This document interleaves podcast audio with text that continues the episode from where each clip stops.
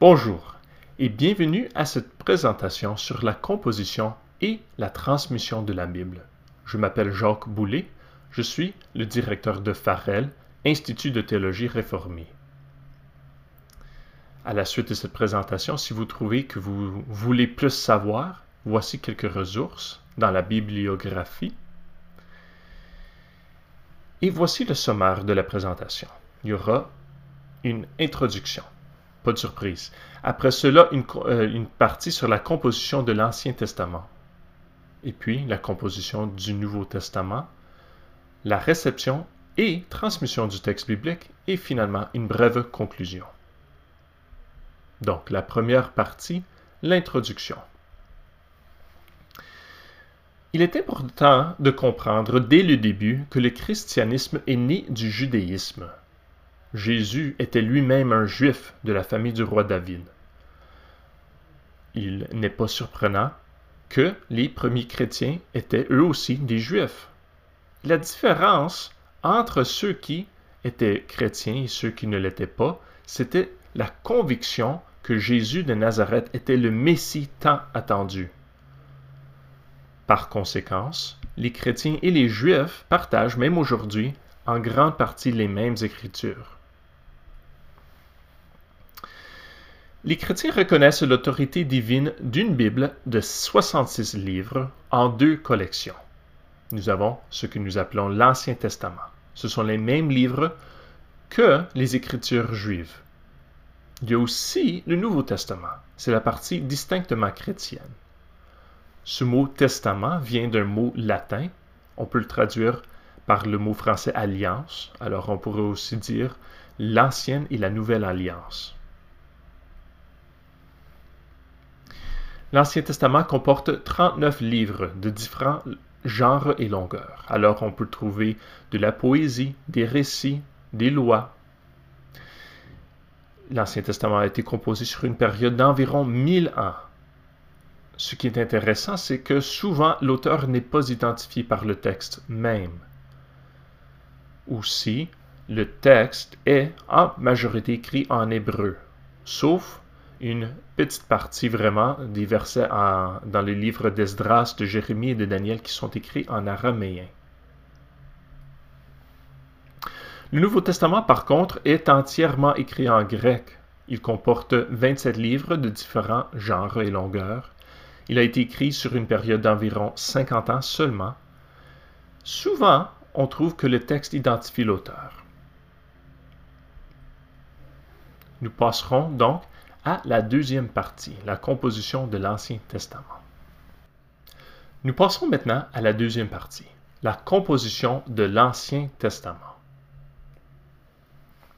Ce qu'il faut comprendre, c'est que le plus loin que nous retournons dans le temps, le moins de détails historiques sont disponibles. Souvent, c'est la Bible elle-même qui est la seule source historique. Et la conséquence, c'est que nous ne pouvons pas toujours raconter avec parfaite exactitude l'histoire de la composition de l'Ancien Testament. Cependant, nous pouvons quand même noter deux sortes d'indications à propos de son origine. le texte même de la Bible nous donne quelques détails. Aussi, nous allons voir que l'histoire de la réception nous indique le caractère des livres acceptés comme Sainte Écriture. Si nous voulons savoir qui a écrit les livres de l'Ancien Testament, nous allons trouver que très peu des livres de l'Ancien Testament indiquent qui a écrit le texte final qui nous est parvenu.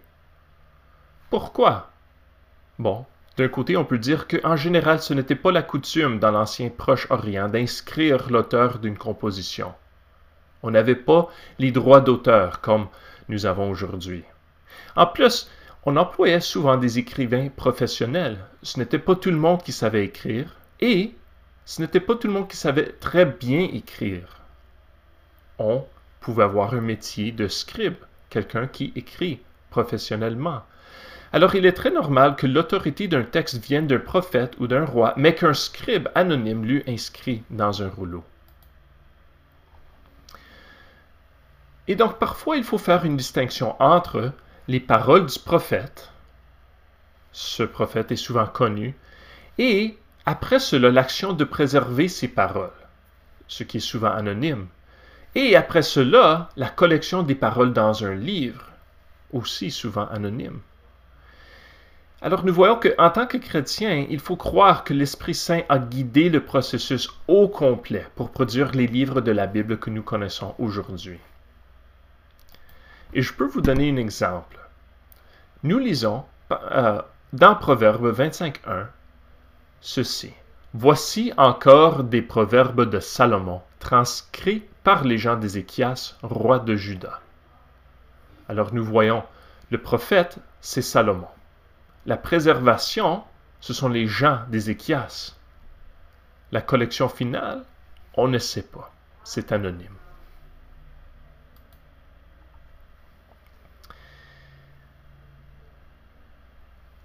Allons au tout début. Comment commença la Bible? Les premières écritures, nous allons voir, furent écrites par Dieu lui-même. Par exemple, Deutéronome 10, 4 nous dit L'Éternel écrivit sur les tables ce qui avait été écrit sur les premières, les dix paroles qui qu'il vous avait dites sur la montagne, du milieu du feu, le jour du rassemblement. Et l'Éternel me les donna. Ces tablettes furent déposées dans le coffre de l'Alliance. Et puis, c'était une petite collection qui commence à grandir petit à petit. Dieu envoie des prophètes, les prophètes donnent une parole ou écrivent une parole, et ces paroles sont ajoutées à la collection. Nous voyons cela en Exode 34, 27. L'Éternel dit à Moïse, Écris ces paroles, car c'est conformément à elles que je conclus une alliance avec toi et avec Israël. Ou encore Deutéronome 31 le verset 24. Lorsque Moïse eut achevé d'écrire dans un livre les paroles de cette loi jusqu'à la fin, il donna cet ordre aux Lévites qui portaient l'arche de l'alliance de l'Éternel. Prenez ce livre de la loi et mettez-le à côté de l'arche de l'alliance de l'Éternel, votre Dieu. Il sera là comme témoin contre toi. Il y a des livres qui n'indiquent pas l'auteur, par exemple le livre de Job. Mais nous avons quand même quelques attributions. Nous voyons dans Josué 24 que Josué écrit. Nous voyons aussi Samuel et Jérémie, des notes explicites qu'ils ont écrit quelque chose ajouté à la collection. De l'autre côté, nous voyons qu'il y a plusieurs livres dans la Bible qui mentionnent des sources utilisées pour préparer le récit historique. Ce sont des récits non bibliques qui sont incorporés. Et on donne donc une version définitive, divine, de l'histoire d'Israël. Et on peut voir cela avec la vie de David. Ce sont les prophètes Samuel, Nathan et Gad qui ont rassemblé les sources sur la vie de David. Et quelqu'un, anonyme, les a produits comme le livre des Chroniques ou les livres de Samuel. Nous avons aussi la vie de Josaphat, d'Ozias et plusieurs rois. Dans les livres de rois, par exemple, on mentionne les livres des chroniques des rois d'Israël et des rois de Juda. Ce sont des livres que nous n'avons pas aujourd'hui. Ils n'ont pas survécu tous les siècles. Et ce processus continua jusqu'à la fin de l'Ancien Testament. On voit que les derniers livres sont écrits pendant la période perse, pendant le 5e siècle avant Jésus-Christ. Ce sont les livres d'Agé, Zacharie, Malachie, Chroniques, Esdras et Néhémie. Les livres de l'Ancien Testament furent préservés par la communauté juive, copiés, recopiés et copiés encore pendant des siècles. À la, quand on arrive à la période chrétienne, nous avons ces mêmes écritures préservées par les Juifs. Jésus et le Nouveau Testament citent comme écriture les trois parties de l'Ancien Testament, la loi, les prophètes et les Écritures. Jésus et le Nouveau Testament ne citent pas comme écriture d'autres livres anciens. Alors nous voyons que Jésus lui-même avait reçu et transmis comme écriture divine à la communauté chrétienne. D'autres livres furent écrits et préservés, mais ceux-ci ne furent pas revêtus de l'autorité divine. Il est important maintenant de parler de l'inspiration, parce que nous pouvons demander, bon, quels livres font partie des Écritures et comment allons-nous le savoir? Seulement les livres qui sont inspirés par Dieu sont considérés comme Écriture. Il faut donner une définition de ce mot, inspiration. C'est le processus par lequel Dieu révèle sa parole par l'entremise des prophètes. Alors, les paroles sont celles de Dieu. Les prophètes sont choisis et préparés par Dieu. L'Esprit Saint guide les prophètes dans la rédaction du texte selon leur expérience et capacité, et l'Esprit Saint guide le peuple de Dieu à reconnaître la parole divine. Alors nous voyons l'activité de Dieu à travers ce processus, du début à la fin. Paul dit cela dans 2 Timothée. Toute écriture est inspirée de Dieu et utile pour enseigner, pour convaincre, pour redresser, pour éduquer dans la justice, afin que l'homme de Dieu soit adapté et préparé à toute bonne œuvre. Et Pierre dans 2 Pierre. Avant tout, sachez qu'aucune prophétie de l'Écriture ne peut être l'objet d'interprétation particulière, car ce n'est nullement par une volonté humaine qu'une prophétie a jamais été présentée, mais c'est poussé par le Saint-Esprit que des hommes ont parlé de la part de Dieu. Et pour mieux comprendre ces livres qui sont dans l'Ancien Testament, nous pouvons les comparer à des autres livres qui ne le sont pas.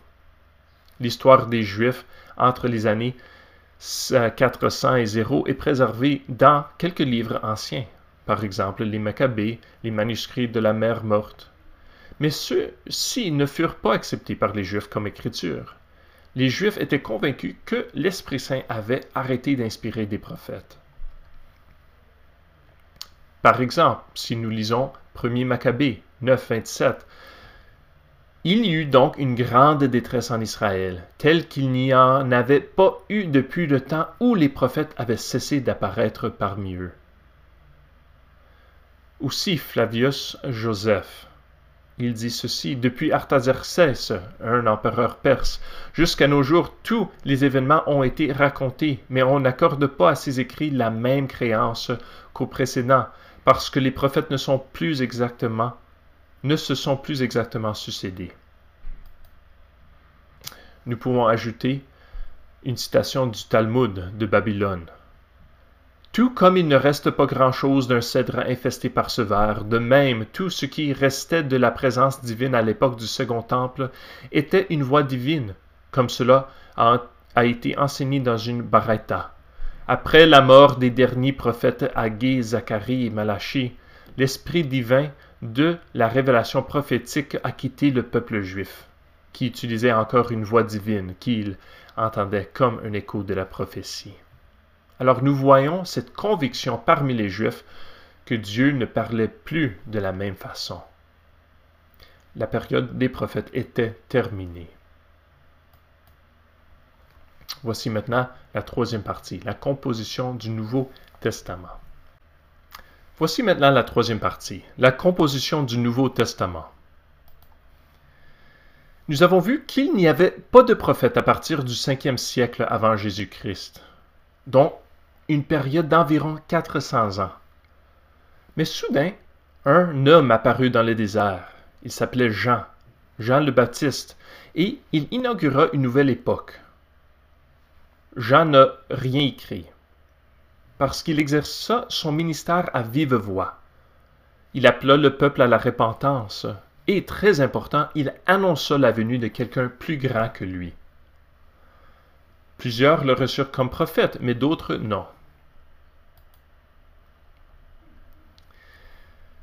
Le Nouveau Testament présente Jésus comme le prophète annoncé par Moïse, celui qui vient dans le monde, comme le dit Deutéronome 18, 15. Mais aussi comme beaucoup plus qu'un prophète. Jean le Baptiste a dit lui-même, Il y a un qui vient après moi, qui était avant moi, qui est plus grand que moi, quelqu'un que je ne suis pas digne pour même attacher ses sandales. C'était un roi, le fils de David. C'était un grand prêtre par l'ordre de Melchizedek. C'était le Fils de Dieu.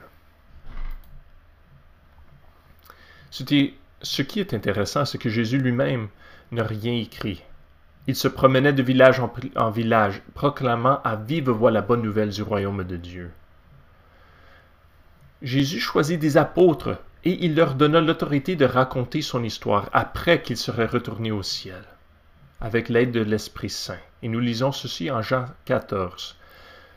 Jésus dit, Mais le consolateur, le Saint-Esprit, que le Père enverra en mon nom, c'est lui qui vous enseignera toutes choses et vous rappellera tout ce que moi je vous ai dit. Alors il leur promet qu'ils recevront ce pouvoir divin. 21 des 27 livres du Nouveau Testament sont écrits par des apôtres. Et ici, je me base sur les traditions de l'Église primitive.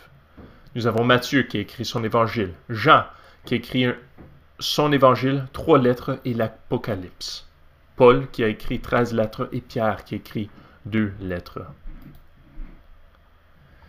Et nous avons cinq autres qui sont connus. Ils n'étaient pas parmi les apôtres, mais ils étaient très prochement associés avec quelqu'un, avec cette autorité. Alors il y avait Marc, l'auteur d'un évangile. Il était associé de Pierre.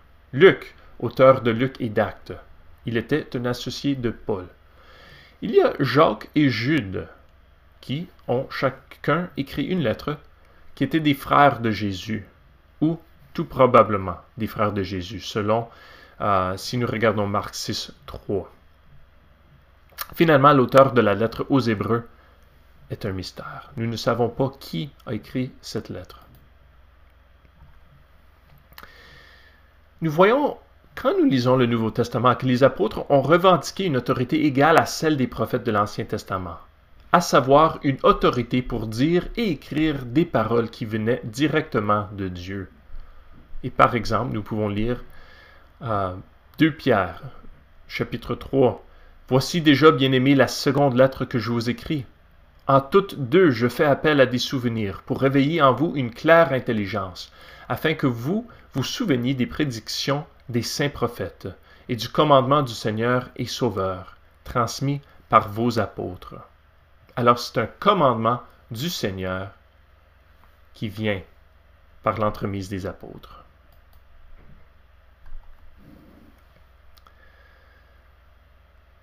nous voyons aussi l'autorité que Paul avait quand il enseignait. Paul dit ceci lui-même en 2 Corinthiens. Si je retourne chez vous, je n'épargnerai personne, puisque vous cherchez une preuve que Christ parle en moi, lui qui n'est pas faible à votre égard, mais qui est puissant parmi vous. Alors le Christ parle en lui. Il y a aussi ce que Pierre dit dans 2 Pierre chapitre 3 à propos de Paul. Il dit, Considérez que la patience de notre Seigneur est votre salut. Comme notre bien-aimé frère Paul vous l'a aussi écrit selon la sagesse qui lui a été donnée. C'est ce qu'il fait dans toutes les lettres où il parle de ces sujets, et où se trouvent des passages difficiles à comprendre, dont les personnes ignorantes et mal affermies tordent le sens, comme elles le font du reste des Écritures, pour leur propre perdition. Alors nous voyons que Pierre met Paul et les autres écritures au même niveau. Parlons de l'ère apostolique. Les apôtres commencèrent à annoncer la bonne nouvelle de Jésus à partir du jour de la Pentecôte, qu'on lit en Acte 2, en l'année 30 ou 33. Les premiers livres du Nouveau Testament furent écrits environ 20 ans après entre 49 et 60. Et nous pouvons nommer Galates, Jacques et Marc comme les premiers livres. Les derniers livres du Nouveau Testament furent écrits par Jean à la fin de cette ère apostolique, environ l'année 90-96. Ce qui est aussi intéressant, un aspect historique, c'est que il est probable que Jésus enseignait en araméen. L'araméen était la langue maternelle de la plupart des Juifs en Israël depuis la période perse. Par contre, nous voyons que les livres du Nouveau Testament furent composés en grec. Pourquoi? C'est parce que le grec était la langue commune de l'Est de l'Empire romain. Alors ce choix de la langue grecque rendait disponible la bonne nouvelle de Jésus à un plus grand nombre de juifs et de non-juifs à travers ce monde autour du Méditerranée. Voici la quatrième partie, réception et transmission du texte biblique. Dans le temps de Jésus, les livres de l'Ancien Testament étaient déjà en circulation, en forme de rouleau. On pouvait trouver des copies partout où étaient rassemblés des Juifs, ceux qui étaient un peu partout. Les livres du Nouveau Testament furent copiés et distribués un à la fois dès qu'ils furent composés. Il faut donc penser à la réception des textes. C'est la question quels textes sont inspirés?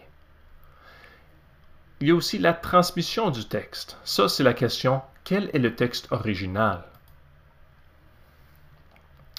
Après leur composition, les livres du Nouveau Testament furent copiés et distribués petit à petit aux églises chrétiennes. Il y avait aussi d'autres compositions en circulation qui étaient utiles, mais pas inspirées. Un exemple, c'est le Didaché. C'était une composition chrétienne mais qui ne faisait pas partie des Écritures.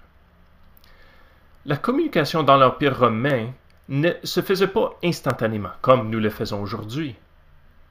Le résultat est que bien que les chrétiens avaient pour la plupart les mêmes livres du Nouveau Testament, l'Église a pris longtemps à proclamer d'une façon officielle la liste des livres inspirés qui font partie du Nouveau Testament. Il a fallu attendre jusqu'au IVe siècle en 367, Athanas, l'évêque d'Alexandrie et représentant de l'Église de l'Est, écrivit dans sa lettre pascale une liste comprenant les 27 livres du Nouveau Testament que nous reconnaissons aujourd'hui. Un peu plus tard, dans 397, le synode de Carthage, une réunion de leaders de l'Église de l'Ouest, a approuvé la même liste de livres reconnus. Ce qu'il faut retenir, c'est que les chrétiens croient que c'est l'Esprit Saint dans l'Église qui permet aux chrétiens de reconnaître la parole de Dieu. On lit ceci dans Jean 10, verset 27.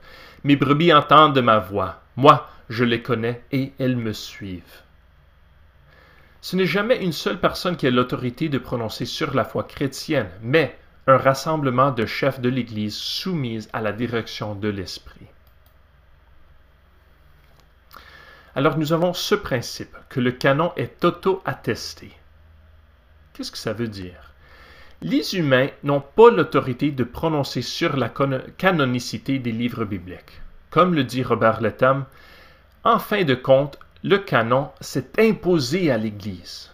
L'Église l'a reconnu, bien que certains livres aient mis plus de temps que d'autres à être acceptés. Derrière cela se trouve le principe selon lequel seul Dieu peut attester de manière adéquate les œuvres de Dieu. Et donc le canon, nonobstant les nombreuses preuves externes à l'appui, est auto-attesté. Mais comment l'Église a-t-elle reconnu ces livres? Comment sont-ils différents d'autres livres anciens? Je noter encore, il n'existe pas une définition étanche permettant de juger et de mesurer, mesurer les Écritures ce sont plutôt les Écritures qui nous mesurent. Cependant, c'est important que 1. Les livres enseignent ce que les apôtres ont enseigné. Ça doit être l'enseignement apostolique. Alors, 2.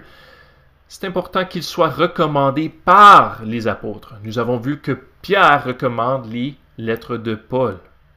Ou que les successeurs immédiats des apôtres qui les ont connus les recommandent. Troisièmement, que toutes les églises apostoliques les reconnaissent comme inspirées et non seulement des églises ici et là. Ça devait être toute l'Église. Maintenant, nous pouvons parler de la transmission. De nos jours, si nous voulons faire des copies, nous utilisons une machine. Mais dans l'ancien temps, il fallait copier les textes à la main pour les préserver et pour les distribuer. Normalement, ces copies étaient produites par des copistes professionnels, des scribes. Et ce processus à la main pouvait entraîner quelques problèmes. C'est pas comme aujourd'hui, nous pouvons faire des copies parfaites, sans erreur, quand on écrit à la main. Et quand c'est notre métier, on le fait toute la journée et on se fatigue. C'est facile de faire quelques fautes, par exemple, des fautes très simples, comme sauter par-dessus un mot, une phrase, une ligne, ou le contraire de copier deux fois la même chose. On voit aussi que dans certaines régions, il y avait certains scribes qui se permettaient de modifier le texte, surtout pour que des passages similaires se ressemblent plus. Et c'est quelque chose que nous notons quand nous lisons les copies. Si nous savons que ces copies viennent d'une région où les scribes avaient cette tendance, nous les accordons moins d'autorité que d'autres manuscrits. Entre donc ce que nous appelons la critique textuelle. Puisque les compositions originales de la Bible sont perdues, il faut un processus pour établir le texte original de la Bible. Et pour ce faire, il faut étudier les milliers de copies qui nous sont parvenues jusqu'à aujourd'hui. Et ceci s'appelle la critique textuelle. Voici une définition. C'est l'étude des copies de tout document écrit dont l'orthographe ça veut dire l'original, est inconnu ou inexistant, dans le but principal de déterminer la formulation exacte de l'original. Et nous allons le voir, le Nouveau Testament est le livre ancien le mieux attesté de l'histoire par rapport au nombre et à la qualité des manuscrits qui nous sont parvenus. Manuscrit. La définition, c'est une copie complète ou partielle de la Bible écrite à la main. Donc, ça veut dire avant l'invention de la presse. Aujourd'hui, nous connaissons environ 5700 manuscrits, grecs du Nouveau Testament. Le plus ancien, le papyrus 52, est daté entre l'année 100 et 150, alors quelques années après Jean. Le plus récent vient du Moyen Âge, alors le 15e siècle. Nous avons aussi les versions. Cela veut dire une traduction ancienne de la Bible. Nous avons environ 20 000 manuscrits dans d'autres langues. Alors, environ 10 000 manuscrits latins et environ 9 300 manuscrits dans d'autres langues variées, comme le syriaque, le slave, le gothique, l'éthiopien, le copte et l'arménien. Si nous faisons la comparaison du Nouveau Testament avec les autres livres anciens, nous allons voir que le Nouveau Testament est le livre le plus bien attesté. En nombre, en date entre l'original et la copie complète la plus ancienne et en distribution géographique à travers l'Empire romain et même au-delà. En deuxième place, nous avons l'Iliade de Homère, avec environ 2000 manuscrits. La copie la plus ancienne de l'Iliade que nous connaissons est séparée de l'original par 1550 ans. Alors, comparé aux 225 ans du Nouveau Testament, nous voyons que le Nouveau Testament est beaucoup plus rapproché aux copies que nous avons aujourd'hui. Et voici quelques chiffres. Dans les deux colonnes à gauche, ce sont le Nouveau Testament, les copies grecques et les copies dans les autres langues, les versions, à 5800 et 23 000, comparé à César, 251, Démosthène, les discours 444, ou Euripide 330, Hérodote, son histoire 109, l'Iliade d'Homère 1900, l'Odyssée d'Homère 574, Joseph 55, Livre, son histoire de Rome, seulement 473 copies. Alors le Nouveau Testament est beaucoup plus bien attesté que celui-là. Nous pouvons aussi comparer les années qui sont passées entre la composition du Nouveau Testament et le fragment le plus ancien. Nous voyons que c'est seulement 25 ans pour le Nouveau Testament, mais que l'autre le, plus proche, c'est Flavius Joseph, à 100 ans. Mais nous pouvons comparer Homère, par exemple, l'Iliade, 285 ans. Ça, c'est un fragment, c'est pas le tout. Si nous faisons la même comparaison, mais cette fois avec les copies complètes, nous voyons qu'il y a plusieurs de ces livres anciens dont nous n'avons simplement pas une copie complète. le Nouveau Testament est beaucoup plus rapproché aux compositions originales. Nous pouvons comparer Démosthène à 1400 ans, à Hérodote 1325 ans. Et qu'est-ce qu'on peut dire à propos des Bibles modernes? Aujourd'hui, la plupart des Bibles sont des traductions produites par des comités d'experts en hébreu, araméen et grec. La base de l'Ancien Testament est le manuscrit B19A, on l'appelle aussi le Codex de Leningrad, copié dans l'année 1009 après Jésus-Christ. C'est le plus vieux manuscrit hébreu araméen que nous connaissons. Par contre, la base du Nouveau Testament est souvent une édition éclectique, comme on dit, produite par un processus de critique textuelle et qui favorise les plus anciens manuscrits de la tradition alexandrine. Parce que nous savons que cette traduction alexandrine, c'était une tradition où les copistes faisaient de leur mieux de reproduire exactement le texte sans le modifier. Bon, finalement, en conclusion, voici un petit résumé. La Bible chrétienne est composée de deux parties. Nous avons l'Ancien Testament, écrit par les prophètes et transmis par la communauté juive. Nous avons aussi le Nouveau Testament, qui fut écrit par les apôtres ou par leurs associés et transmis par les églises chrétiennes. Nous avons aussi vu que le Nouveau Testament est le document ancien le mieux attesté que nous possédons.